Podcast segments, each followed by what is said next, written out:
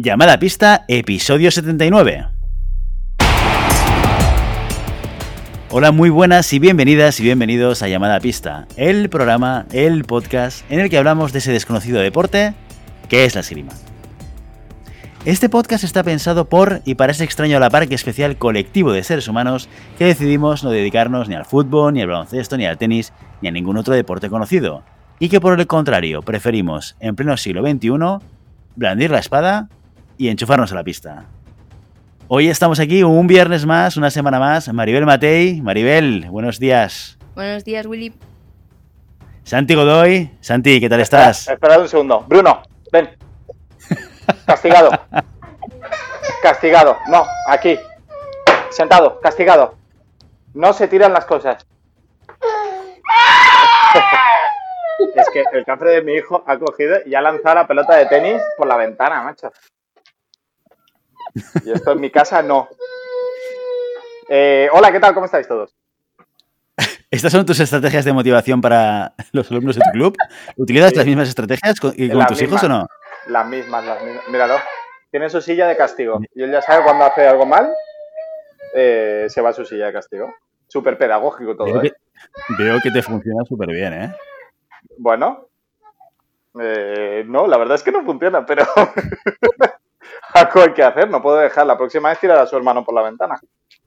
la intro de, de, Willy está ahí regañando a la niña y luego tú has sido muy bueno, ¿eh? El punto. Ya, sí, es lo, es lo que tiene. Las cosas del directo. Eh, Las cosas bueno, del directo. Si mi hijo fuera un NEP, no pasaría esto, no fallaría nunca. Muy bien, muy bien hilado, muy bien hilado, Santiago Godoy. ¿Has visto? Eso. Bueno, es que ya, ya has destapado al patrocinador de esta semana que era sorpresa. No, no, eh, lo he dicho así al tuntún, ¿eh? No te creas. Te ha venido a la cabeza, ¿no? Siempre, siempre. Bueno, pues un episodio más, episodio 79, nos siguen acompañando los NEPs como patrocinadores y por lo menos hoy y a ver si mañana también siguen con nosotros. Y ya sabéis dónde podéis encontrar estos maravillosos tornillos de espada y de florete. En, que, que, lo podéis encontrar y comprar en vuestro distribuidor favorito y también en www www, qué difícil es decir esto, www.fencingfan.com. Y ya la, ya la hemos oído por ahí de fondo eh, a nuestra invitada especial de hoy, eh, que es una persona que viene a hablar de un tema que a Maribel Matei le encanta y le apasiona. Esto nos lo ha dicho offline, antes de empezar a grabar, que era uno de los temas que más le apasionan de la esgrima, que no es más ni menos que las lesiones en la esgrima. Eh, Mariona, mm, bienvenida. Hola, buenos días, gracias por invitarme. Antes de empezar, Santi, explícanos quién es Mariona y por qué la hemos traído al programa 79 de llamada a pista. Mariona siempre ha sido mi, mi, mi fisio particular.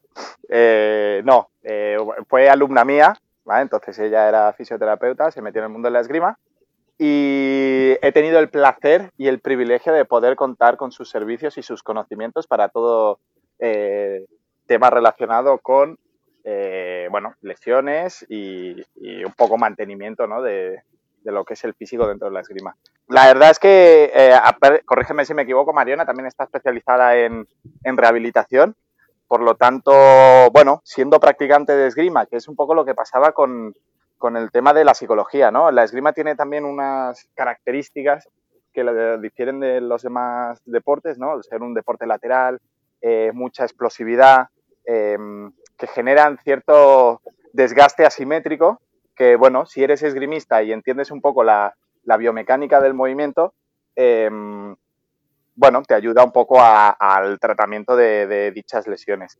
También me gustaría empezar con, con un poco que nos dijera Mariana si realmente lo que decimos de que la esgrima es uno de los deportes con menos lesiones, es verdad, porque es de las cosas que yo más vendo y que, bueno, eh, siempre me lo he patinado, ¿sabes?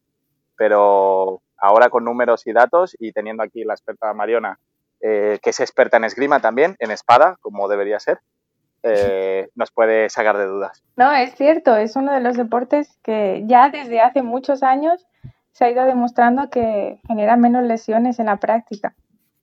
Así que ya le puedes ir diciendo lo que es cierto. Además, ah, mira, ahora lo puedo decir con razón. Sí, sí, toda la razón.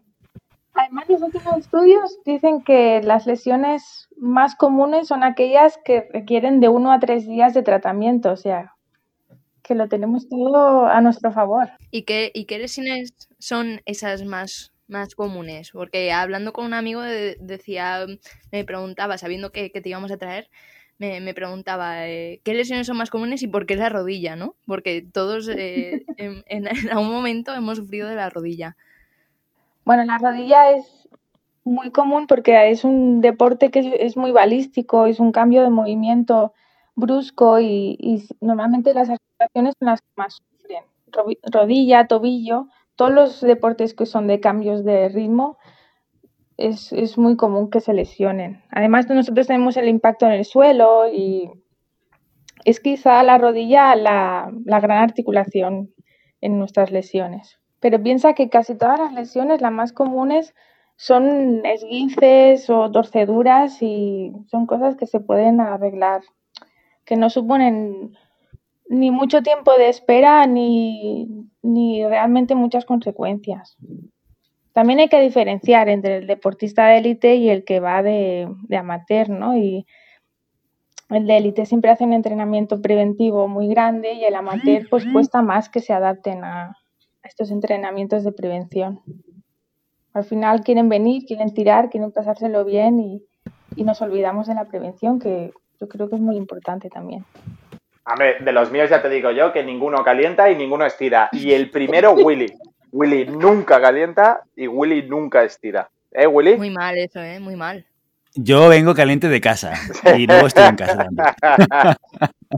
Como todo. Es así, es así. Yo lo entiendo, ¿eh? Tú quieres pasarlo bien y, toda la vida te están diciendo estira, eh, eh, calienta, no sé qué, y al final te lo han dicho tantas veces, sin a muchas veces sin saber siquiera por qué, que es como, bueno, va, la cancioncita que me dicen cada día y que, que mucha gente pasa, pero una cosa tan fácil que previene tanto, de alguna manera tenemos que explicarlo, explicarlo para que se entienda mejor pues no lo estamos consiguiendo. Pero esto, al final, eh, también nosotros en el, en el, tema del día a día, ¿no? Siempre lo estamos diciendo. Em, creemos que el, el, global del cómputo general del tiempo de entreno se debería un poco eh, orientar directamente a la esgrima, ¿no? Y a veces, eh, yo personalmente al principio, ni calentamientos ni estiramientos. Es más, el calentamiento era autónomo al inicio y el estiramiento es autónomo al final, o era autónomo, hasta que me di cuenta que nadie calentaba y nadie estiraba. Entonces sí que es verdad que en este gesto de higiene deportiva, em, poco a poco he ido introduciendo el calentamiento como una como parte del entreno, sí, combinándolos con desplazamientos o con coordinación que se tiene que hacer y el estiramiento por, por narices lo tienen que hacer 5 o 10 minutos antes de, que se acabe la sesión pues te comes un poco de esgrima y, haces estiramientos. Porque si no, sí que lo van, lo, van achacando mucho y después tienes a palitroques, ¿no? Tienes a, monigotes de, madera que no pueden ni llegarse a tocar los dedos de los pies, porque claro, no tienen, en un deporte como las esgrima, que es tan explosivo y tan elástico, pues chico, parece que está Pinocho en la pista ahí haciendo fondos. Además que lo necesitamos tanto para hacer una esgrima de mayor calidad como de prevención.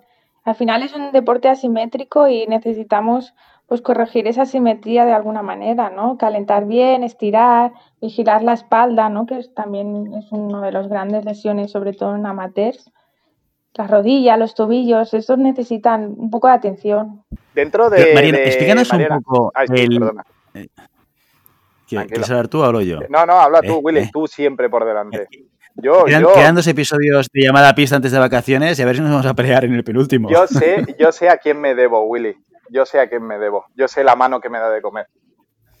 No me digas que tienes a, tu mujer delante. Sí. Eso tipo. Exactamente.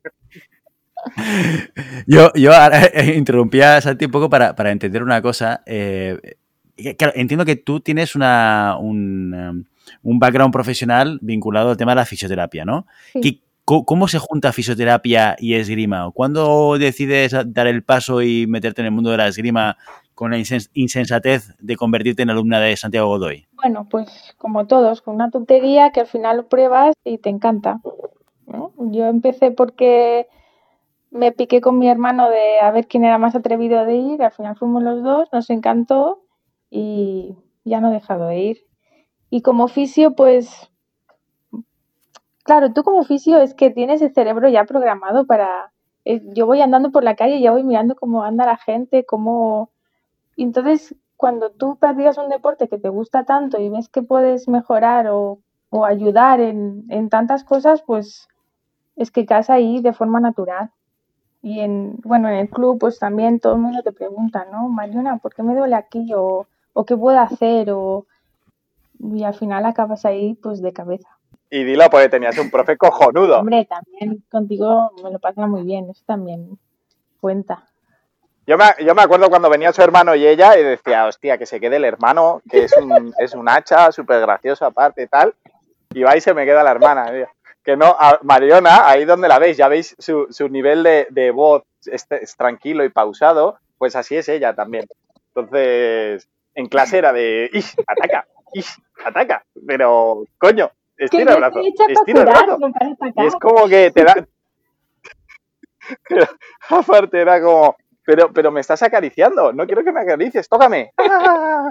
Y era como una flor. Y hasta ese punto no he conseguido, no he conseguido hacerle una máquina de matar. No, no. Mucho cambio sería. Hombre, ahora ataco más, ¿eh? Me sorprende a mí misma. Después de todos los golpes que me dabas en la Claro, cabeza porque- de ¿quieres moverte? Pues al final. Pues al, al final es que yo entreno a 10 años vista, Mariona. Yo te lo dije. De aquí de 10 años no serás buena. Claro, no, o, o a lo mejor es que ha cambiado de entrenador. También es otra alternativa. Ha cambiado de entrenador. Ya no le castigan a la pared como a Bruno. ¿eh?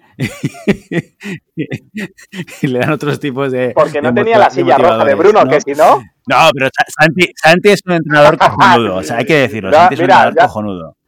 Aunque me ha gustado, me ha gustado que cuando ha definido a Santi como, como entrenador ha dicho que es un tío divertido. O sea, no un buen entrenador, no, no te enseña bien esgrima, es un tío divertido. Esto está bien, ¿eh? Como, Divertirte es un gran qué, ¿eh? si no, no te quedas. Tú estás ahí sudando, No, no, estás sin duda, pegando la sin duda. paliza. No ganas ni uno. Y cuando estás empezando, o mira, o te lo pasas bien o no repites. Y Joder. Santi era uno de los motivos por los que ibas al día siguiente. Oh, Luego ya lo haces mejor y ya te engancha más. Eso de ganar siempre mola, ¿no? Pero mientras no ganas, Santi. este, este sábado te invito yo a la primera ronda de cañas. O sea, que sepáis que Mariona, eh, teníamos un equipo, eh, lo hemos dicho muchas veces, aquí existe la Cataluña League, ¿no? Que es la competición esta de, de por equipos de ocio. Y con Mariana teníamos un equipo que eran las masqueperras. Entonces, yo era integrante, yo era una masqueperra. Entonces, ahí tenemos un, un vínculo, un vínculo afectivo emocional muy, muy fuerte.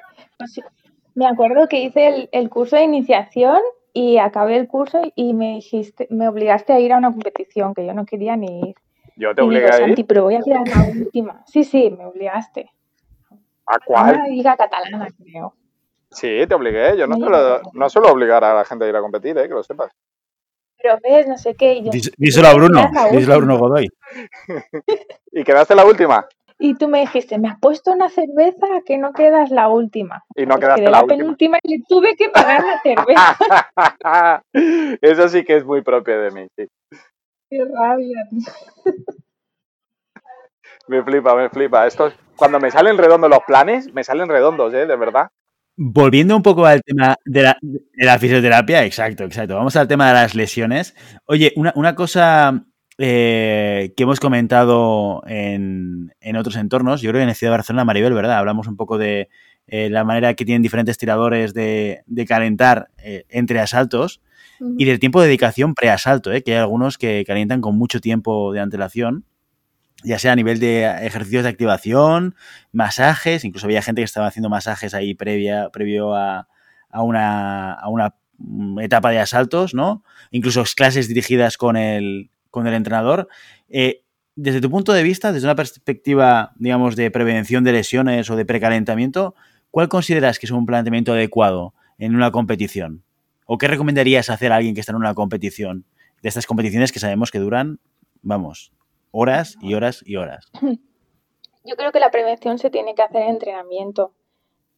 A la hora de la competición ya tienes que tener el trabajo hecho.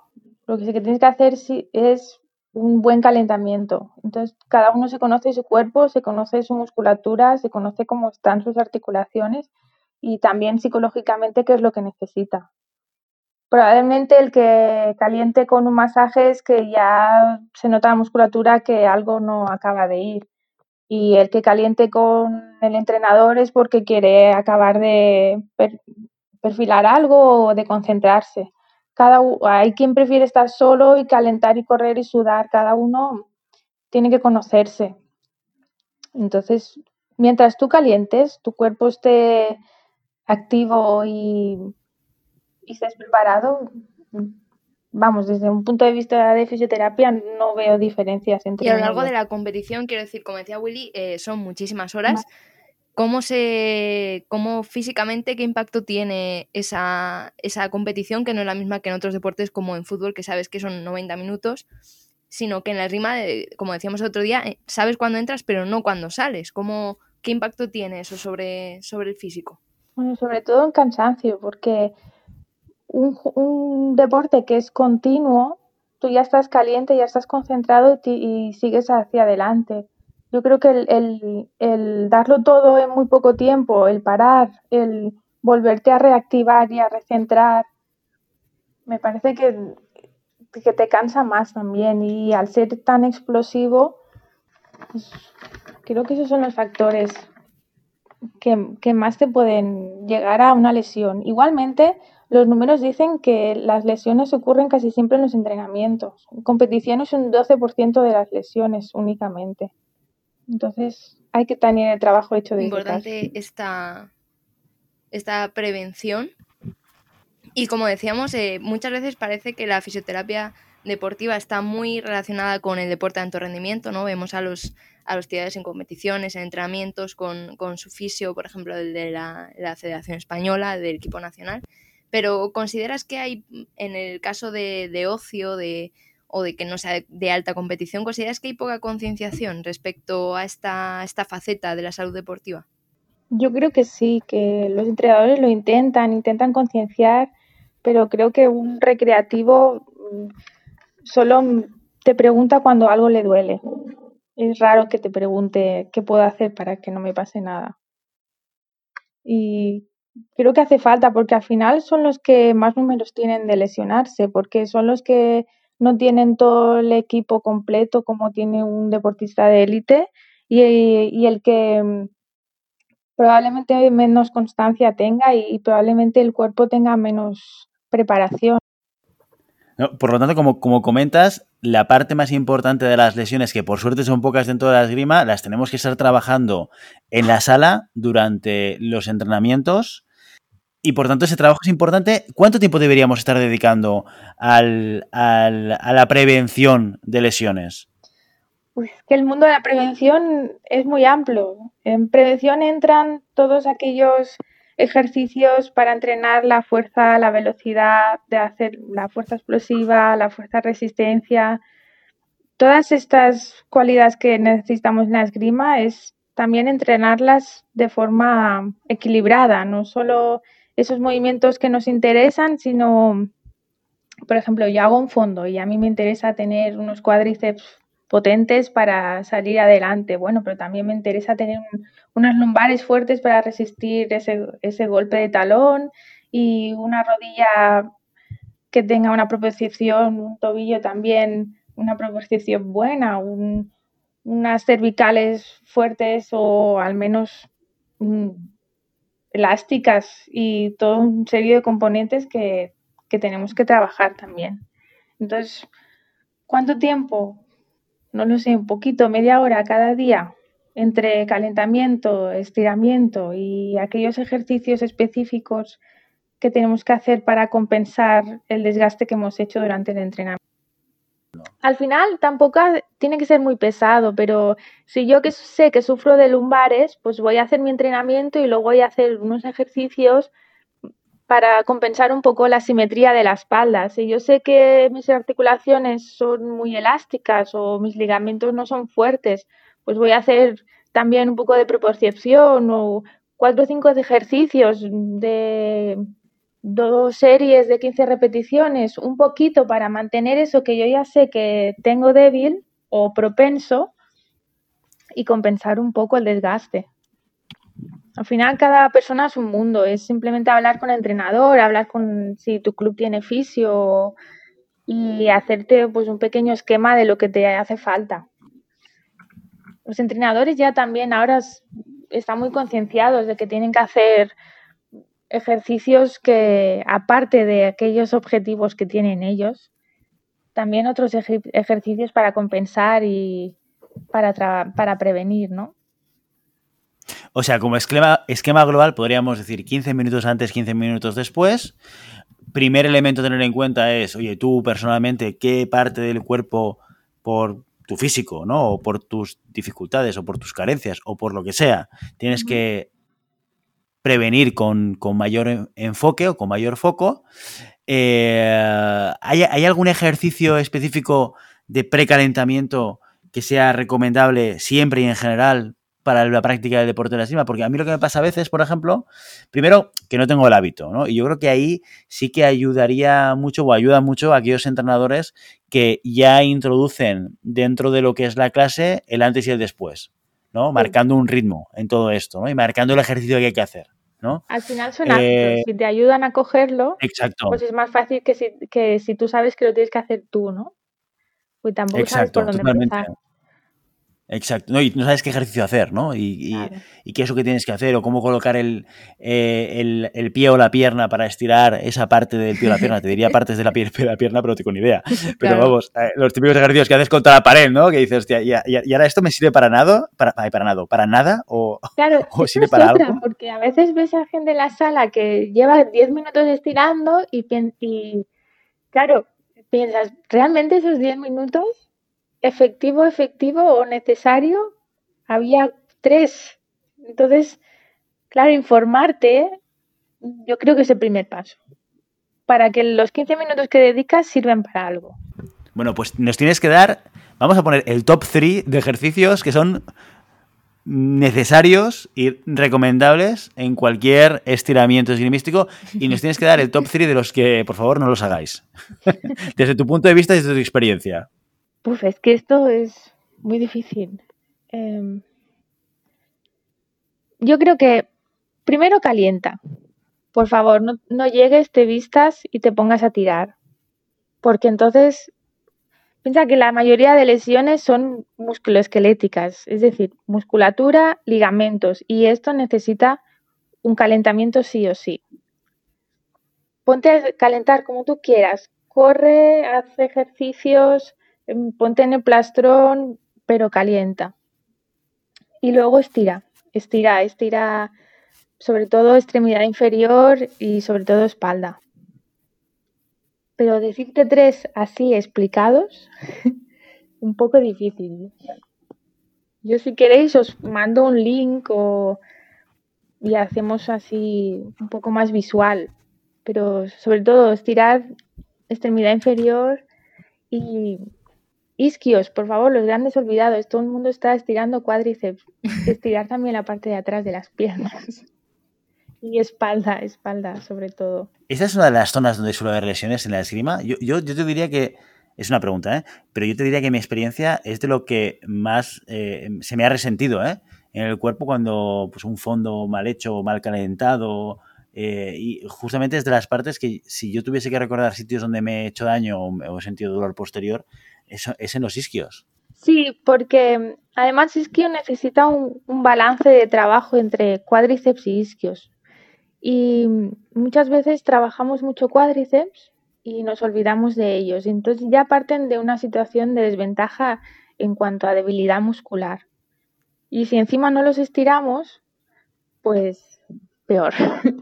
además trabajan un montón y, nuestros movimientos así balísticos de golpe, el músculo pasa de una situación más o menos relajada a estirarse a tope, claro, muchas veces seguidas no lo va a aguantar si no, si no está calentado, ¿no?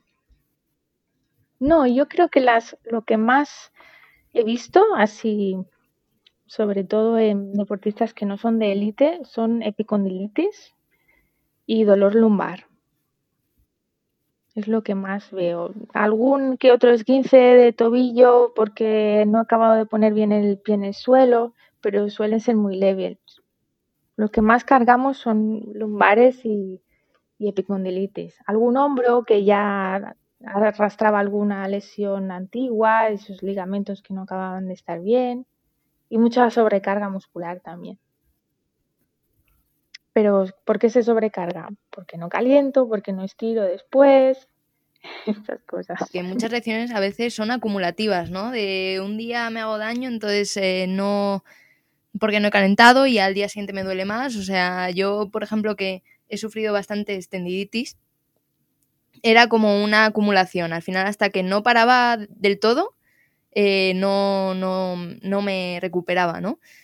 Porque al final un día te haces daño, eh, piensas que es, una, que es una tontería y demás y terminas eh, fastidiándote aún más la zona afectada. Entonces, yo creo que, que, lo que dices es muy importante, ¿no? De, de prevención y que es un trabajo continuo que se tiene que llevar a cabo todos los días en la sala, todos los días en competición y que tiene que ser algo continuo, porque si no se te acumula y al final terminas con la rodilla mal, se te acumulan problemas en el hombro, problemas en los dedos.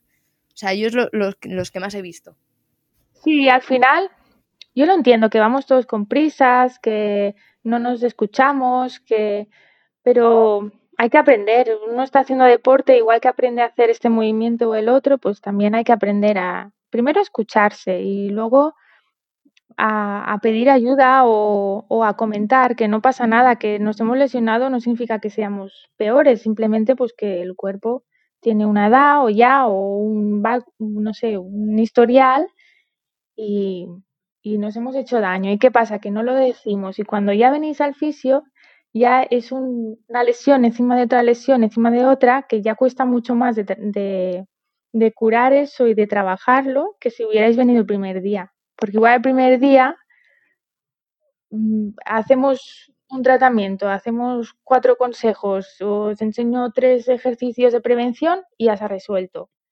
Pero ya si venís con lo que tú dices, ¿no? Se me va acumulando, luego me duele el codo, como me duele el codo, no agarro bien la espada. Como no la agarro bien, me duele el dedo. Entonces ya hago cosas raras con el hombro para compensar. Y ya como estoy haciendo cosas raras con el hombro, la espalda también ahí me está haciendo daño. Y la rodilla, y al final acabas, es toda una cadena. El cuerpo necesita equilibrio y cuando algo no va bien, compensa con las demás. Y cuando empiezo a compensar, pues empiezo a lesionar todo lo demás también.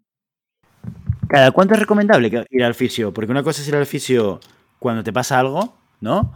Eh, y cuando tienes el problema, lo que tú dices, estaréis mucho en ir al fisio, tenéis que ir antes. Eh, ¿Deberíamos plantearnos ir al fisio de manera preventiva, como, como, parte también de la actividad deportiva? Oye, voy para activo de deporte, a un, ya entiendo a un nivel pues que me apetece competir, etcétera.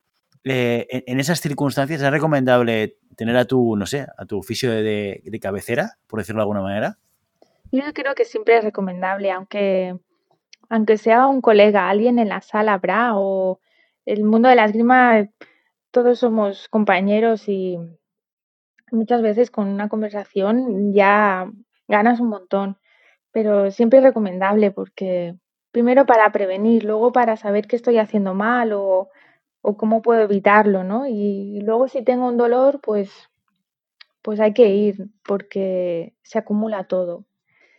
Y en cuanto a competición, pues yo cada vez lo veo más, que, que notan que, que se sobrecargan después de la competición, que notan que después ah, cuando entrenan no se sienten tan bien y cada vez se hace más, de incluso antes y después de, de hacer, pues, pues trabajar la musculatura para que vayas fresco a la competición o después para relajarla, porque hay veces que, que sí, que estirar está muy bien, pero si tú te has estado todo un fin de semana de competiciones, competiciones que duran 11 horas, que he pasado nervios, que a veces necesitas un par de manos también.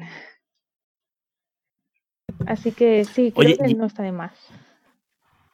Y uno de los motivadores para estar preocupados por esto, para calentar, para preparar tu cuerpo para el ejercicio, es desde una perspectiva preventiva que seguramente es el motivador pues más inteligente, Pero pensémoslo, o pensándolo de otra manera, un motivador muy importante es, oye, ¿cuánto te puedes quedar en el dique seco eh, si coges una lesión típica esgrimística, ¿no? De las que comentabas, una lesión de rodilla o, una lesión de otra parte del cuerpo que fuese más habitual dentro de la esgrima. ¿Cuánto tiempo puedes estar en el dique seco sin poder entrenar o competir en general? Y entiendo que dependerá de mil factores, ¿eh? Pero una lesión estándar de, de esgrima. Mira, piensa que los estudios que hacen generalmente para deportistas de élite, que tienen a su entrenador, su preparador físico, el dietista, la fisio, todo, cada semana, varias consultas, ellos tienen de media cuatro semanas, o sea, lesiones que duran cuatro semanas.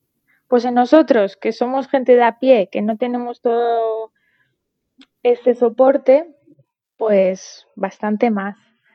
También depende del tipo de lesión, de, si he consultado al principio o cuando ya no puedo más, que ya incluso me duele cuando me levanto por la mañana. Todo depende, pero claro, son unas semanas que ya lo pasas mal, que si encima se te traslada tu, al resto de tu vida diaria y, y encima es que tampoco disfrutas, ¿no? Cuando te duele algo y estás ahí tirando, para mí es una incomodidad muy grande. Cuando probablemente se pueda resolver con una, dos, tres sesiones de fisio, pues yo creo que merece la pena consultar y preguntar. Al menos preguntar, luego ya cada uno decide qué quiere hacer, ¿no? Pero claro, son unas semanitas que lo pasas mal. Y epicondilitis, igual tú Maribel que decías que te había dolido, es que me duele ahora. Bueno, parece que estoy mejor, vuelvo a tirar. Y en tres semanas me vuelve a doler y lo paso mal. Luego parece que estoy mejor y, te puedes estar un año pasándolo mal. Sí, no, sí, totalmente. Yo me acuerdo una vez de, de lesión de cadera, porque, como decías, al final cada persona tiene su, como su parte que más, más daña mm, se hace por, por mm, enfermedades crónicas o, por cualquier otra razón. Entonces yo sufría mucho de cadera y al final el hecho de no hacer una, una, mm, un trabajo preventivo y esperar a lo reactivo, es decir, ya no puedo más, eh, al final me tuvieron que infiltrar. Era como, o estás tres meses en reposo absoluto, además es que era en plena temporada, a mí me, la partía por la mitad, o, o te infiltramos. Sea, y no, no hay otra. Entonces, eh, pues al final es un trago, eh, hombre, no es lo peor del mundo que, te infiltren, pero es algo reactivo que seguramente si lo hubiese tratado antes, pues eh, con una semana de reposo me habría, me habría valido. Pero al final eso lo vas arrastrando, piensas que, que es un día que te duele y, y, con, la, y con la rodilla igual. Entonces, em, por eso digo que, me parece súper importante lo que dices de no arrastrar cosas, porque además también baja tu calidad de, a la hora de tirar, ¿no? Sobre todo a la gente que no esté escuchando que de competición, porque a lo mejor a los de ocio, pues no, o sea, les importará obviamente, porque el dolor es el dolor, pero a los de competición, sobre todo no arrastrar, porque al final llegas a final de temporada que, que no puedes, o sea, y te rompe tu dinámica de entrenamiento, tus resultados, todo.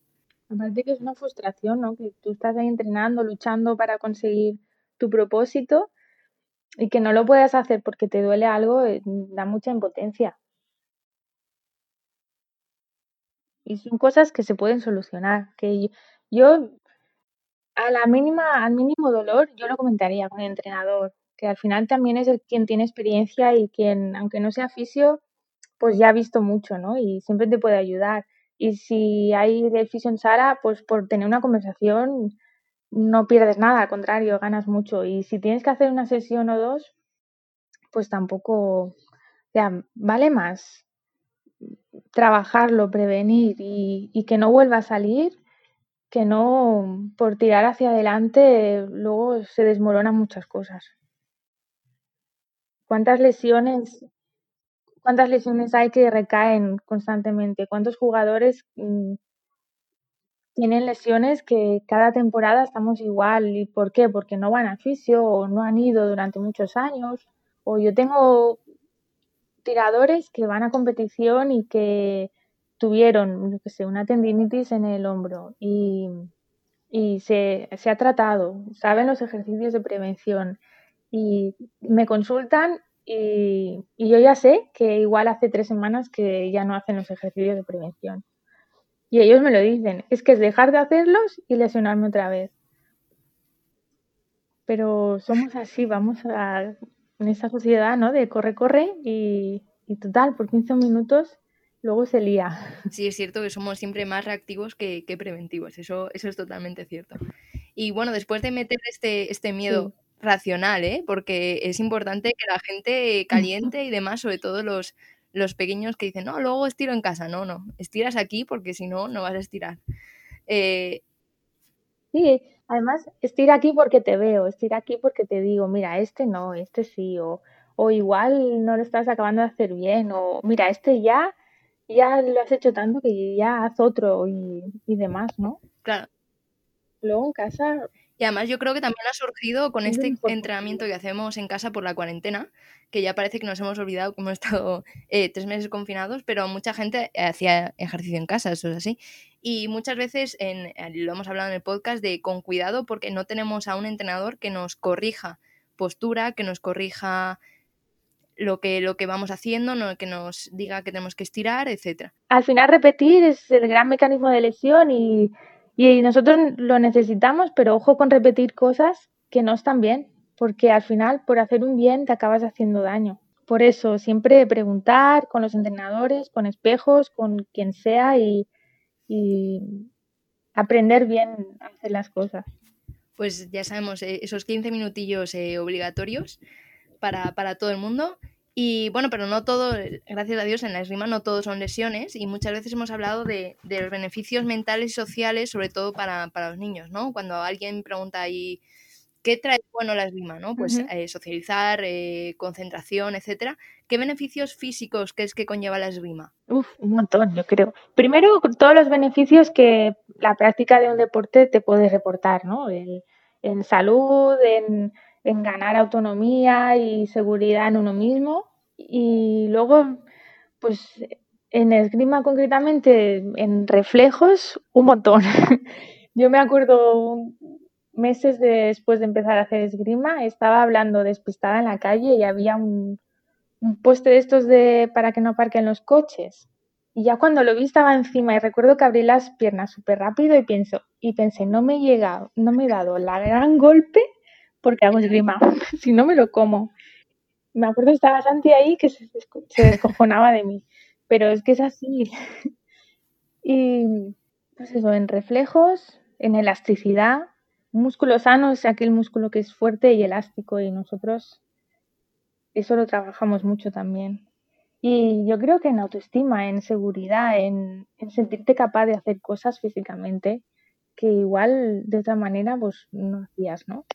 Y en resistencia, ese corazón Sobre todo en, sobre todo en espada, resistencia tienes que tener, si no, no aguantas una competición de espada. Sí, sí. ¿Sabéis que la espada es la que tiene menos índice de lesiones? La menos explosiva, ¿no? Me Mm, imagino. mira, la menos explosiva, sí. Yo creo que también el punto de, ¿no? El target también ahí tendría algo que ver. La variedad. Pues mira, floretistas y sablistas, eh, tenemos que apuntárnoslo. Sobre todo cuidarnos nosotros. Al final son todo ventajas esto de hacer espada, ¿eh? Maribel Matei.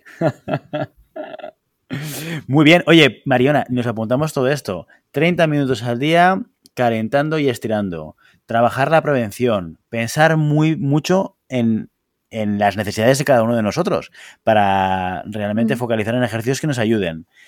Que alguien nos guíe. Que la repetición sobre ejercicios mal hechos, pues solo multiplica lo mal que haces el ejercicio. Y eh, acordarse siempre que esto pueden ser, si no lo hacemos bien, cuatro semanas en el dique seco sin enchufarnos a la pista, que esto para cualquier amante del deporte es un absoluto drama. Mariona, muchísimas gracias por venir hoy, por compartir eh, toda esta información, todos estos datos, toda esta experiencia que tienes en, en el tratamiento eh, de fisioterapia de la esgrima. Eh, esperamos tenerte aquí eh, en el futuro para seguir comentando todos estos temas y esperemos que te lo hayas pasado bien también con nosotros. Sí, genial. Muchas gracias a vosotros por invitarme y ya sabéis, siempre que queráis, aquí estoy. Genial. Muy bien. Oye, y, no me he olvidado que nos has dicho que nos pasarías algunos ejercicios para hacer, que esto luego lo colgamos en la web. ¿eh? O sea, que, quede claro. luego nos lo envías por correo y así lo compartimos con toda la audiencia para que tengan una, una referencia sobre ejercicios recomendados por una experta en fisioterapia. Perfecto. Genial.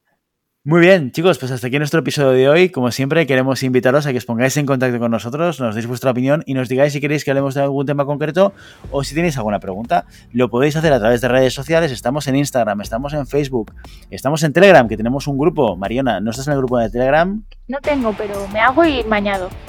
Pues tienes que hacerlo ya, pero mientras estamos hablando. Y también lo podéis hacer a través de, de la página web llamada pista.com barra contacto. Y si el contenido de este podcast te gusta, no te olvides suscribirte, compartir este episodio en cualquier red social, darnos 5 estrellas en iTunes y comentar lo que quieras tanto en iVoox como en Spotify. Muchas gracias por todo, por tu tiempo, por tu atención y por tu interés en este maravilloso deporte que es la esgrima. Nos escuchamos la semana que viene en directo, el próximo domingo a las 8 de la tarde, en YouTube. Ahí nos vemos. Hasta entonces. Adiós. Adiós. Adiós.